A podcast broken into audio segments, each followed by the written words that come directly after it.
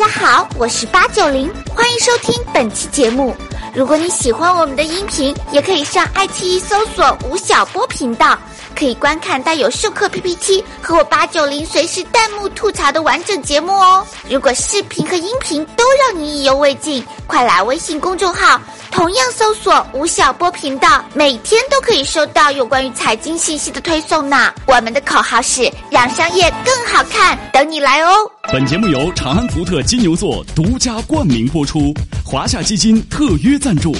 福特金牛座无止境的人生格局。世界如此喧嚣，真相何其稀少。欢迎来到吴晓波频道，大家好，我是吴晓波。今天我们要讨论一下偶像经济这件事情。在商业的世界里啊，任何东西都是商品。那么在娱乐产业中，偶像其实是最大的一个活泼泼的商品。但是呢，我们会说每一个年代，偶像的它的产生模式、它的传播模式和它的消费模式，OK，我们用这样的呃经济学的名词来讲，那些活生生的人，八九零同学可能会听不下去啊。OK，我们换个方式来讲，其实它就是个商品嘛，它怎么被生产出来的？它怎么让大家知道的？老百姓怎么消费它的？这件事情，在不同的年代是不一样的。特别是在传统的传播时代和今天的互联网时代的差别非常非常大。今天我们要讲三支华人地区过去三十年来威名赫赫的三支乐队，男子乐队，Beyond、小虎队和 TFBOYS。我们来谈这三支乐队，他们在不同的年代是怎么火起来的，是怎么被消费的，他们的存在方式有怎么样的不同。我们先来讲 Beyond。啊，Beyond 是我年轻时候最喜欢的一支香港乐队。我在想，我那个时候唱香港歌曲就是学 Beyond 的的歌学。那么今天我们到卡拉 OK 厅，如果还有机会 KTV 去唱香港歌曲的话，唯一能够唱的也就是 Beyond 的歌曲。现在大家去，比如说去丽江啊，去乌镇啊，晚上很多酒吧，你听各种各样的歌曲，可能听的比较多的男子的摇滚乐队唱的。香港的歌曲可能也就剩下 Beyond 这支乐队了。这支乐队非常的传奇。我们知道香港是一个孤岛型的经济，然后它那个地方被称为叫文化沙漠，被传统意义上说文化沙漠。但是香港在过去的二三十年里面，它的娱乐产业、流行文化产业非常的繁荣。那么大量的它的文化产品是一种快消性产品，比如说这些呃什么四大天王啊。香港电影啊，这种武侠小说啊等等，都是快餐性的。但很罕见有一支乐队，它非常具有精神力，就是 Beyond 这乐队。它的主唱叫做黄家驹啊，就是照片上大家看到那个非常年轻的人。非常可惜，他已经不在这个世界上了。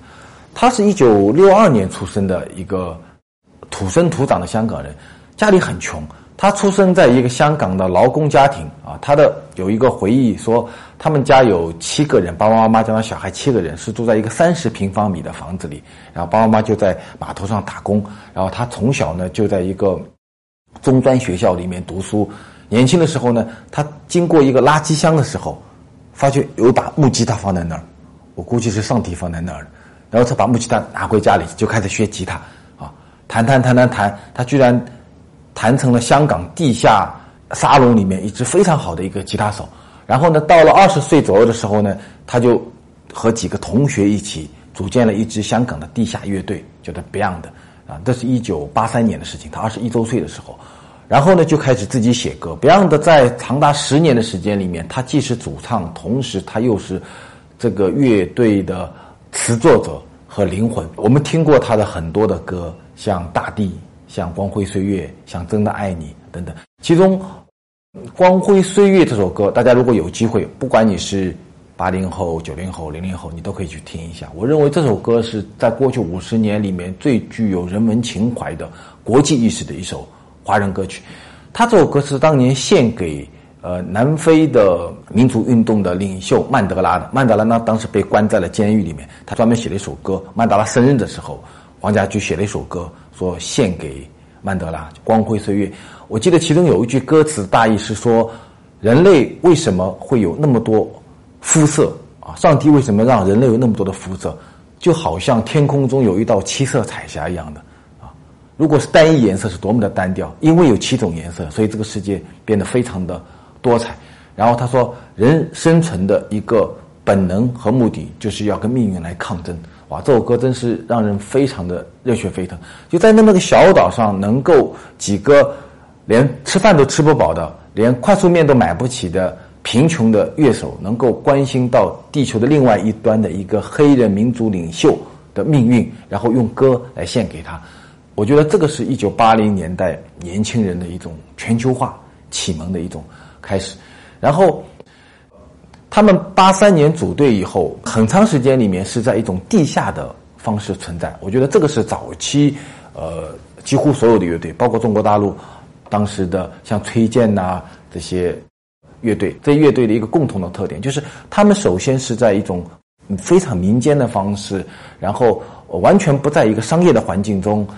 自娱自乐，他们之所以要唱歌，是因为他们喜欢歌曲；他们之所以能够从芸芸众生中跑出来，是因为他们就是天才，他们就是一个音乐的天才。所以，当时的像 Beyond 像中国大陆的很多摇滚乐队的这些歌手的诞生，它首先是一个非商品化的过程，是一个天才诞生的一个过程，就好像推荐唱《一无所有》一样的，没有人叫他。突然，上帝给了他个灵感，他就站在那，一个裤腿长，一个裤腿短的开始唱起来了。黄家驹一样，他没有经过任何的专业的音乐学校的训练，他就是上帝给了他一一把垃圾桶边上的木吉他，然后他就跟另外三个小伙伴一起做了这么一支华人地区一个非常伟大的乐队。然后他慢慢的就从地下跑到了地面，然后他们被民众所接受是靠一年一年发盒带。盒带里面有很多歌曲，然后当大家花钱买了盒带，听到他歌以后，然后他就说：“哎，那我能不能你们来看我唱歌？”他们就组建一场音乐会来开始唱歌。所以，所以这个是很多年来，如果把 Beyond 作为一个商品的话，它的一个传播的一个路径。然后到了九十年代初的时候，当时香港、台湾都有一个特点，说：“哎，我们在华人地区出名以后，我们要到要开拓亚洲市场啊！”所以亚洲市场是音乐人的开拓的一个梦想。所以九十年代初的时候呢，Beyond 就去了日本啊，在日本他们就不受欢迎啊，因为他们所表达的那种情感，他们的的延续的那种英式摇滚、轻摇滚的那种传统，在非常卡哇伊的日本市场上好像很难被接受啊，所以他们在日本并不是很得意。到了一九九三年的时候，Beyond 组团十周年。那一年发生了两件非常重要的事情。第一件是 Beyond 创作了一首歌曲，叫做《海阔天空》啊，这也是我，呃最喜欢的一首 Beyond 的歌曲。我专门还把他的歌词贴在这里。黄家驹写到说：“原谅我这一生不羁放纵爱自由。”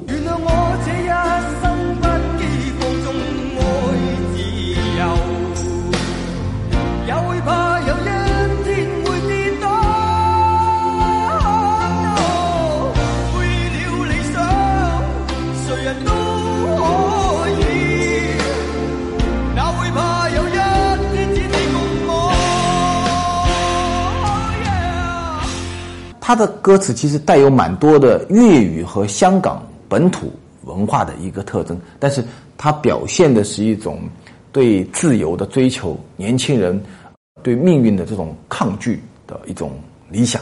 呃，我记得 Beyond 的第一首歌，在一九八三年的第一首歌也带有这样的一个一个非常浓烈的这种都市背街文化的这样一个特点。我觉得这个是一九八零年代的一个非常重要的特征，就是当这个世界开始进入到工业化时代以后，那些在人口爆发时期成长起来的这些年轻人，他们面对工业化的个人的一种迷茫、一种反叛。所以，Beyond 的早期的很多歌曲，它的 MV 你看到的景象都是在一个非常繁华的一个都市。然后他镜头马上就转到了都市的一个小背街，小背街上面你可以看到很多的涂鸦，很多垃圾箱，在嗑药吸毒的少年，然后嗯，工人从他们的身边走过，然后，然后这些歌手就开始唱自己的自由的灵魂。这首歌在九三年获得了很多的大奖，但是也很可惜，在一九九三年的六月份的时候，黄家驹在日本从一个台子上掉下来。其实我看到的资料说，那个台子并不高，大概只有两米来高的一个台子，它掉下来以后，就几天后就去世了啊，陷入昏迷就去世了。所以，一颗巨星，上帝把他从一个劳工的家庭中生产出来，在一个拉稀箱边上给了他一把木吉他，让他用十年的时间唱出那么好听的歌，然后在他三十一岁的时候就把他给收走了。黄家驹去世的时候只有三十一岁，他是一九六二年出生的。如果我们想他活到今天的话，其实还是一个蛮年轻的人。因为你看，在娱乐界里面，一九六二年出生的有谁呢？有周星驰，有关之琳，像大陆地区有彭丽媛。那么在企业界呢，有史玉柱啊，这些人现在还正处在他们的盛年时期。但是黄家驹已经成为了华人音乐史上的一个传奇。去世以后，北洋的这支乐队因为失去了灵魂，慢慢慢慢也就变成了一个，并不是很重要的一支华人的乐队，它的光芒就已经丧失掉了。所以到今天，每年到了六月份的时候，香港都会有很多人啊，在舆论上、在广场上去纪念黄家驹。每年纪念最多的两个呃艺人，一个是哥哥张国荣啊，张国荣哥哥，还有一个就是黄家驹。当 Beyond 乐队在一九八八年开始香港地区成为一支非常重要的音乐产品的时候，哎，在台湾出现了另外一支乐队。这支乐队如果跟 Beyond 比的话，你会发觉到他们完全是两个时代的产物。一个是黑白颜色，一个呢就是蓝色消费时代的开始，出现了一支乐队叫做小虎队。一九八八年的时候呢，当时台湾已经有很多综艺类节目，电视综艺类节目，电视。慢慢走进了人们的生活，代替收音机成为了人们娱乐的最重要的一个消费的场所。然后八八年，台湾有一个电视台开始做一档节目，叫做《青春大对决》啊，像当综艺节目。我估计跟今天的《中国好声音》啊、什么跑男呐，它的前身啊，就太奶奶产品，大概就是这样的一个产品，《青春大对决》。大对决里面呢，就组织了一支。女子的一个组合叫做小猫队，啊，就三个小女生在一起，哇哇哇哇在那在那小猫队，然后哎很受欢迎。很受欢迎以后呢，编导突然想件事，说哎，你看小姑娘很受欢迎，但能不能我们弄三个小男生，啊，也组建一个队，然后呢跟小猫队一起来 PK。那女生叫小猫队，男生叫什么呢？男生就叫小虎队。那小虎队从哪里来呢？都不知道。说这样我们海选。啊，你看，一九八八年的时候，台湾人已经做到海选了啊，就开始海选，然后呢，台湾就几千个年轻人，十几岁的年轻人就开始展示自己的才艺，然后呢，就有三个人，三个人，大家看，就这三个小男生，一个叫乖乖虎，叫苏有朋，一个叫陈志鹏，一个叫吴奇隆，陈志鹏长得好像张国荣啊，是不是？好像张国荣，然后这三个人就脱颖而出，然后呢，又要给他们每个人冠一个名字。当时十八岁的吴奇隆是体育生，男人味最重了，冠名霹雳虎；十七岁的陈志鹏是舞蹈生，跳起舞来潇洒又性感，冠名小帅虎；十五岁的苏有朋是建中学霸，典型的邻居家哥哥，别人家的孩子，冠名乖乖虎。三只小老虎。就这样被包装出来，然后呢，经过短期的一个训练，就跑到了《青春大对决》这个节目中，结果他们就创造了当时的台湾综艺节目的收视率的一个记录，超级受欢迎，居然比小猫队还受欢迎。所有人都没有想到说，哇，原来我们认为说女生是所有娱乐杂志综艺节目的一个主角，现在突然发觉说，哇，男生居然也行。各位，他们的出现也是亚洲地区。进入到了蓝色消费时代的一个开始，说那么他们那么受欢迎的话，就开始培训他们，他们就开始练唱歌，然后就有人专门给他写曲。我记得当时最有名的一首歌叫做《青苹果乐园》啊，唱的满街都是。然后当台湾很红以后，他们就说我们要走出台湾，所以在一九九一年的时候，小虎队来到大陆，举办了十几场的演唱会。他们是改革开放以后。第一支来到大陆演艺市场来演出的台湾组合，之前没有。就当时像费翔的，像在春晚上唱《故乡的云》啊等等啊，都是还是在电视节目中、晚会中真正的走进中国的十几个城市来唱歌。小虎队是第一支，然后他们就迅速的风靡了中国的大陆市场。然后成为了一支在亚洲地区红透了半边天的一支乐队。这么说，小鲜肉并不是现在的产物，早在九十年代初就有啦。这支乐队也存活了有十年时间，从一九八八年组队一直到一九九八年解散，因为其中的两个人要参军啊，所以就就解散掉了。那么他们跟 Beyond 的比，就大家就发觉有很大的一个区别了，对不对？Beyond 它是一个地下产生的，是一些音乐的天才，然后逐渐逐渐通过自己的努力走进了公众的视野。而小虎队呢，它更像一个快餐品，它是市场呼唤的产物，就是当它出现的时候，是市场发觉说，哎，我们需要这样的商品，就去找相应的人来组建出这样的商品，然后去包装它。就包装这两个词在小虎队身上就慢慢开始出现了，然后呢，就开始要营销它。现在台湾营销，再到大陆营销，就开始出现了慢慢这样的非常商品化的一个流程化的一个概念。小虎队是在。我们如果把它放到一个几十年的娱乐产业的发展来看的话，他们是典型的大众消费时代的产物。各位回想一下，当然听广播和视频的我们这些朋友们，呃，有些人二十多年前可能还小虎队开始流行的，一九八八年可能各位还没有成型，对不对？但是如果有听的六零后、七零后。的这些朋友们，大家回想一下，小虎队当时的流行的场景是怎么样的呢？是中国大陆地区从八岁到八十岁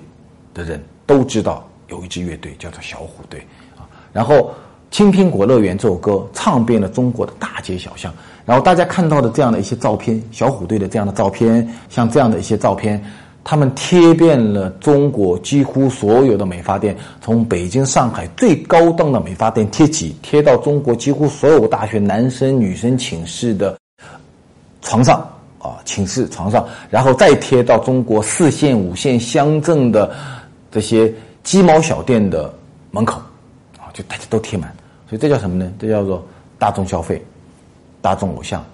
大众品牌。所以他们是一个大众时代的一个产物。然后。小虎队卖东西给我们的是什么东西呢？是一个小小的东西，叫盒带，卖盒带给我们，或者呢卖个演唱会给我们。所以，当他们要把盒带和演唱会卖给我们的时候，它中间就有一个非常长的一个产业链。比如说，他们需要到录音棚里面去录音。然后他们的盒带要交给盒带公司来生产，然后交给唱片公司来发行，然后唱片公司呢又要交给台湾和大陆地区的分销商，分销商呢要把它卖到唱片店，然后当他们要到各地去搞演唱会的时候呢，他们需要有一个、两个、三个的经纪公司和票务公司等等。然后我刚才讲到了所有的这些经纪公司、票务公司、盒带公司、分销店和唱片公司，他们都是。小虎队这条产业链上的分食者，啊，所以大家都在吃小虎队，所以它的产业链非常的长，然后但是它的传播半径非常的广泛。小虎队，这是我们讲的台湾的一支乐队。最近这段时间，我们发觉说，在中国大陆地区出现了一些本土的非常年轻的乐队，有一支乐队是我们今天要谈的，叫做 TFBOYS。我不知道在收看吴晓波频道的朋友们有多少人知道 TFBOYS。八九零，你知道吗？你知道啊！没看到我每次上课都跟着我左手右手一个慢动作，右手左手慢动作重播。看头点的这样子，他知道，他知道，八九零知道。我跟大家讲啊，我最近这段时间啊，在全国各地讲课，我面对的这些人呢，是中国的这些企业界的这些商务人士朋友，大部分是六零后、七零后，八五年以前的些朋友。然后呢，小的场子有一两百人，多的场子有一两千人。我在演讲的时候举到案例，会举到 TFBOYS，我就会问现场人说：“你们知道这三个小男生的举手，告诉我一下。”我大概做过二十次这样的实验，每一次最多举手的人大概在百分之十左右，少的话呢，大概只有百分之一到百分之二的人左右。就是中国的主流的消费者，特别是财经领域里面的人。百分之九十不知道 TFBOYS，啊，然后我又跟他们讲说，你看你们不知道 TFBOYS 吧？但是他们是中国百度热搜榜的第一名，大家就啊，啊，他知道大家都用百度，百度热搜榜的第一名，你居然不知道，大家就觉得自己很吃惊。那么然后我又跟他们说，那你们你们知道他们有多火爆吗？去年九月份的时候，这支乐队中的主唱叫做王俊凯小同学，十五周岁生日。在去年十五岁，他呢就在他的新浪微博上面发了这么一条微博啊，说：“哎，今天我十五岁生日，然后呢，呃，感谢大家呃这些年来对我们的支持。”你们猜猜，在这条新浪微博下面有多少评论和转发？评论是两百一十七万条，转发是四千三百一十七万次。所以我在课上说到这个数据的时候，现场嗡又是一声响，啊，四千多万人祝这个小男生生日快乐。我们在座的几乎所有的叔叔阿姨、哥哥姐姐们，在此之前都不知道这个人，啊，所以这是一个新的偶像经济的一个特点，在几年前很难想象。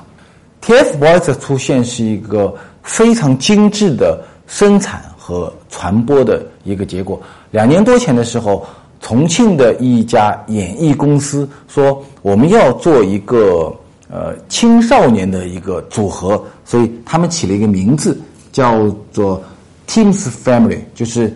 呃。十多岁的青少年的一个家庭引进了日本的和韩国的这样的一个练习生制度，然后呢就开始来包装这些年轻人，让他们来唱歌、学习跳舞，然后呢跟大家见面就开始有，然后呢这十来个年轻人呢就开始互相竞争啊，看看哪些人更加受市场的一个欢迎。重庆这家公司呢又开始说我们要传播这部分年轻人。然后呢，他们就做了几档节目。首先呢，是做了一档节目，叫做《TF 家族 Go》，是一个实录性的节目，就是拍一下这些 TF 家族中这些年轻人他们日常练歌啊、和粉丝互动啊、日常生活的一些场景。然后呢，呃，一季一集一集一集播。然后呢，慢慢慢慢呢，他就积累了一些人气。诶，说大家知道，你看。在重庆啊，在中国大陆有一群十几岁的小年轻，他们好可爱的啊，会唱歌，会跳舞，就跟邻家的小弟弟一样的啊，这样。然后呢，当他们人气聚到一定地步以后呢，哎，说在出了第二集，叫做 TFBOYS 的偶像手记啊，又在一个网络平台上进行播出啊，从 TF 少年 GO 到 TF 偶像手记，也是一季一季一季的播出。然后呢，他们又拍了。TFBOYS 的很多的音乐，他们早期都是翻唱，也翻唱了很多很多的歌。二零一二年七月，TFBOYS 的王俊凯与王源首次发布翻唱范玮琪的作品《一个像夏天，一个像秋天》，被称为超萌小正太组合，从此被大众熟知，就开始火的不行不行啦。然后他们翻唱了这些歌以后呢，就录了很多 MV 啊。那么在两三年前的时候呢，中国出现了一个手机上的 MV 的一些平台，比如像音乐台啊，这个呃腾讯音乐啊等等这样的一些平台。然后呢，他们就歌曲就开始慢慢被浮现出来。然后呢，这音乐台都有一个很很有趣的一个制度，就是打榜制度，就是哎你的歌被搜索出来，那打榜的话呢，那么就需要有人去听嘛。然后呢，TFBOYS 他们就开始在线下组织了很多的。呃，粉丝组织，这个是跟小虎队和 Beyond 时代完全不一样的。因为在过去的几年里，随着智能手机的普及以后，整个粉丝经济的模式开始慢慢的被探索出来了。比如说，他们是现在的 QQ 部落这个产品里面最大的一个粉丝群体，同时他们也是百度的百度贴吧里面最活跃的一个粉丝群体。那另外呢，他们在 QQ、在人人网。在微信群等等，利用中国的这样的一些若干个社交媒体和社交工具，形成了很多粉丝的一个模型。然后这些粉丝呢，为了让自己的偶像的音乐被更多人听到，他们就打榜啊，我们再去花钱啊，然后鼓动大家去听，然后让他们的音乐在这些音乐台、网络音乐台里面排行排的很前面。跟当年超女决赛的时候，满大街都是拿五块钱让你用手机给他们偶像发短信投票的粉丝们一样一样的。科技进步还是改变了追星的方式呀。当你打开一个音乐台 MV 的时候，突然发觉说哇，第一名叫 TFBOYS 啊，我从来没有听过他的歌吗？那我去听一下啊，你就开始知道他，然后这样的就开始通过病毒式的方式开始进行传播。所以他们的整个一个成名模型非常的奇怪，然后。我还曾经研究过，说那么，当一个人生日的时候，有四千多万人来祝你生日快乐，这是多么一件恐怖的事情！那这些人是谁呢？啊，他们跟我说，哎，这有两部分人组成，一部分呢叫做萝莉。八九零，什么叫萝莉？吴叔，你太土了，是萝莉啦，什么萝莉？一萝莉呀！我原来开始以为是个水果，后来他们知道是说，是十几岁的小少女啊，叫做萝莉啊，是就是跟 TFBOYS 长得差不多年龄的这些少女们啊，萝莉。还有一个呢，叫做妈妈。那我估计大概是三十多岁的、二十多岁、三十多岁的那些女粉丝，就把 TFBOYS 当做自己的孩子一样。所以在我的文章中曾经写到过 TFBOYS，包括写到过跟他们类似的这些组合，比如说像吴亦凡呐、像鹿晗呐这些组合。然后当我的文章出来以后啊，我在我的微信公众号的后台和在新浪微博的后台里面，就会收到很多很多的。感谢信说感谢你喜欢我们的 TFBOYS 哦，感谢你喜欢我们家的鹿晗哦。你看到的那些感谢，就好像来自于他的叔叔阿姨、亲爹亲娘一样的，就把他当做自己家里人。那我估计这就是亲妈党啊，亲妈党。所以这一部分是他的一个粉丝群。然后因为他有这些社交媒体，有部落、有 QQ、有微信等等，所以他的这些粉丝都是被组织起来的。所以我去。调研的时候，他们跟我说：“你看，我们的粉丝啊，都是有分工的。比如说，他们有一个工种，叫做前线。我听到前线，你们要去打仗吗？他说不是的，是什么呢？是 TFBOYS 到任何一个地方去演出、去有表演的时候，他的粉丝就会有一批人，啊，自发的，啊，自带干粮，啊，拿着最最专业的这项摄像镜头，然后呢，就赶到他们的这些现场，然后就去拍。”所以这些都是非常专业的摄影师、摄像师，然后把他们拍完的东西拿回来到自己的这些粉丝群里面，哎，比如说重庆群啊、福建群啊，或者某一个群里面来大家进行分享啊。然后呢，如果你没有钱的话呢，这个粉丝群里的人说，大家可以出钱来帮助你。学生党们靠自己的力量也要为 TFBOYS 打广告哦。今年四月份，四位重庆的大学生花了十二万包下地铁大厅给 TFBOYS 打广告，他们的实习工资、压岁钱还有奖学金全部贡献给这群正太啦。TFBOYS 的整个产生和小虎队产生，如果我们都把它当做商品的话，你会发觉非常不一样。我前面讲了，小虎队流行的时候是一个大众流行时期，八岁到八十岁都知道啊。然后呢，青苹果乐园唱遍了。大江南北，但你看今天，今天 TFBOYS 流行的时候，至少百分之九十以上的，一九八五年以前出生的商业界的人士，是不知道有支乐队的，不知道这个组合的，是没有听过他的歌的，而且我估计大家也不会很习惯他们的这种演唱风格，他们又自己成为了一个非常活跃的年轻人的一个组合。所以他们和当年小虎队流行的方式完全不一样。那么小虎队流行的时候，他卖什么呢？卖盒带和卖演唱会。今天 TFBOYS 也卖演唱会。我曾经问过一个我的朋友啊，他是音乐台的董事长，叫张斗张先生。我问张斗，我说我说你帮我算一下看，如果某一天 TFBOYS 在上海举办一场三万人或者五万人的演唱会，他们在你的音乐台啊，或者在别的一些网上平台上面卖票，多少时间这个票会被卖完？三到五万张票，八九，你认为多少时间可以卖完？算他一天一万张，也得要五天吧。他也不是很知道，我们还是问专家。当总算了一下，跟我说，我认为吧，这个最慢大概是十五秒钟，最快呢两秒钟，啊，就秒。然后你有钱，你再有钱，你也可能买不到他的票。为什么呢？因为他的票啊，当他在上海要办演唱会这个消息被铺露以后，他的数以几十万计、上百万计的粉丝已经在各自的群里在分配这些票了，在安排谁去抢票啊，钱该怎么收，开始讨论这些事情了，谁跟谁坐在一起，我们拿什么横幅过去。所以，当他那个三万人聚在一起的时候，你即便有很多很多的钱，你也买不到那个票。即便你花了很多很多的钱买了票跑进去以后，你发觉你是一个陌生人，因为他们就跟一个家族搞搞 party 搞狂欢一样的，你就是个隔壁邻居，甚至你是住另外一个街区的人，虽然跑的地方，你会发觉说哇，我跑错地方了，然后呢，这些人他也不希望你能够享受他们的歌曲，啊，所以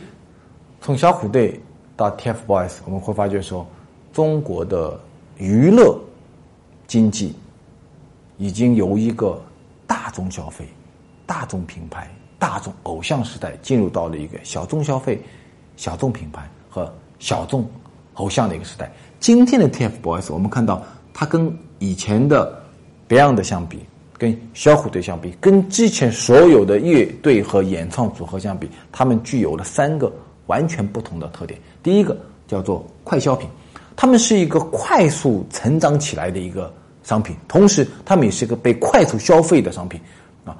今年我们在谈 TFBOYS，两年后可能我们就记不起他的名字了。有一支新的、更年轻的小鲜肉们，他们将占领百度热搜榜，将占领。QQ 部落啊，所以它是一个非常非常快速的一个商品。然后你说他们有多少的歌会流行到五年后、十年后，会像 Beyond 的歌这样三十年后我们仍然在丽江的酒吧里面去能到听他们歌呢？这个概率大概是百分之零点几，而且这也不是他们所愿意追求的一件事情。他们所愿意追求的是在当下用他们的青春的面孔、青春的舞姿和青春的声音，让那些喜欢他们的这些。少男少女们、年轻妈妈们，在这一段时间觉得非常的快乐，这是他们的工作。第二呢，我们会发觉说，TFBOYS 的整个一个成长出现了一个非常清晰的圈层化的一个特征。未来啊，中国所有的商品，包括我们吴晓波频道一样，我们并不是为所有的人服务的。吴晓波频道只为谁服务呢？只为那些喜欢商业文明、信仰商业之美、愿意了解一些商业知识的现代人服务的。如果你没有这三条东西，你现在马上就把这个频道关了，可以离开，永远不用再回来了。TFBOYS 也一样，你喜欢他就喜欢他，你不喜欢他也没有关系。然后呢，每一个人都活在不同的圈层里，这个不同的圈层里面，像 TFBOYS，他就是二零零零年以后男子音乐最受欢迎的一个组合，然后因此就形成了他的一个圈层化的一个粉丝群。它不再是一个非常大众的东西，走出了零零后族群以外，到了八零后以后，这三个小孩就是路人甲、路人乙、路人丙，这也没有关系，这就是一个新时代的特征。第三呢是去中介，小虎队的时候，我们看到它中间有很多核代工厂啊、经纪公司啊、唱片公司啊、唱片店啊、分销商啊等等的渠道，但是到了 TFBOYS 的时候，这支组合三个小男生和他数以。百万计和千万计的粉丝中间只有一个媒介，叫做网络音乐平台。他们只通过这个平台和他的粉丝进行互动，所以他们的距离就变得非常的紧。所有的中介都已经消失掉了。哎，各位发现没有？我所描述的快消品、圈层化、去中介，几乎符合当今中国所有互联网加的一个特点。Uber 是不是这样的？是这样的啊，现在很多产品，比如说去哪儿，是不是这样的？是这样的。饿了么是不是这样的？是这样的啊。就现在未来的很多商品和服务都会出现这三个特点，就是快消、圈层和去中介。娱乐经济，我们说它是一个以人为主的一个经济，在早年啊，它非常的重。为什么呢？因为人是最不可靠的，人所能到达的地方很少。人一天的时间就二十四小时，你要消费一个人，他永远是有限的，所以跟人有关的产业，永远是一个小产业，是一个小经济。但是到了互联网年代，我们会发觉发生了很大的变化，因为互联网主要的粘连和关注点是人，是人格化的一个东西。即便像这个八九零这样的一个小家伙站在这里啊，傻乎乎的站了一年多，他也开始具有人格化了。我到各地去做演讲的时候，跟跟我们的订户朋友们见面的时候，他们往往会问我一句话：说，哎，吴老师，八九零今天为什么没有来啊？八九零最近好不好啊？对不对？就是这么小家伙，他就慢慢跟人格化了。当任何一个商品具有人格化特征了以后，它的延伸的空间就会变得非常非常的大。所以我们从 Beyond 到小虎队到 TFBOYS，我们真真切切的看到了三十多年来。中国娱乐产业逐步、逐步、逐步的进步，一直到今天，TFBOYS 他们代表了中国最年轻的、最可爱的面孔。其实另一方面，他们也代表了中国娱乐经济、品牌经济发展的一种未来的趋势。从大众经济到圈层经济，从冗长产业链到垂直对接，娱乐界也是观察经济的风向标哦。大家好，我是八九零，欢迎收听本期节目。如果你喜欢我们的音频，也可以上爱奇艺搜索吴晓波频道。可以观看带有授课 PPT 和我八九零随时弹幕吐槽的完整节目哦。如果视频和音频都让你意犹未尽，快来微信公众号，同样搜索吴晓波频道，每天都可以收到有关于财经信息的推送呢。我们的口号是让商业更好看，等你来哦。本节目由长安福特金牛座独家冠名播出，华夏基金特约赞助，福特金牛座无止境的人生格局。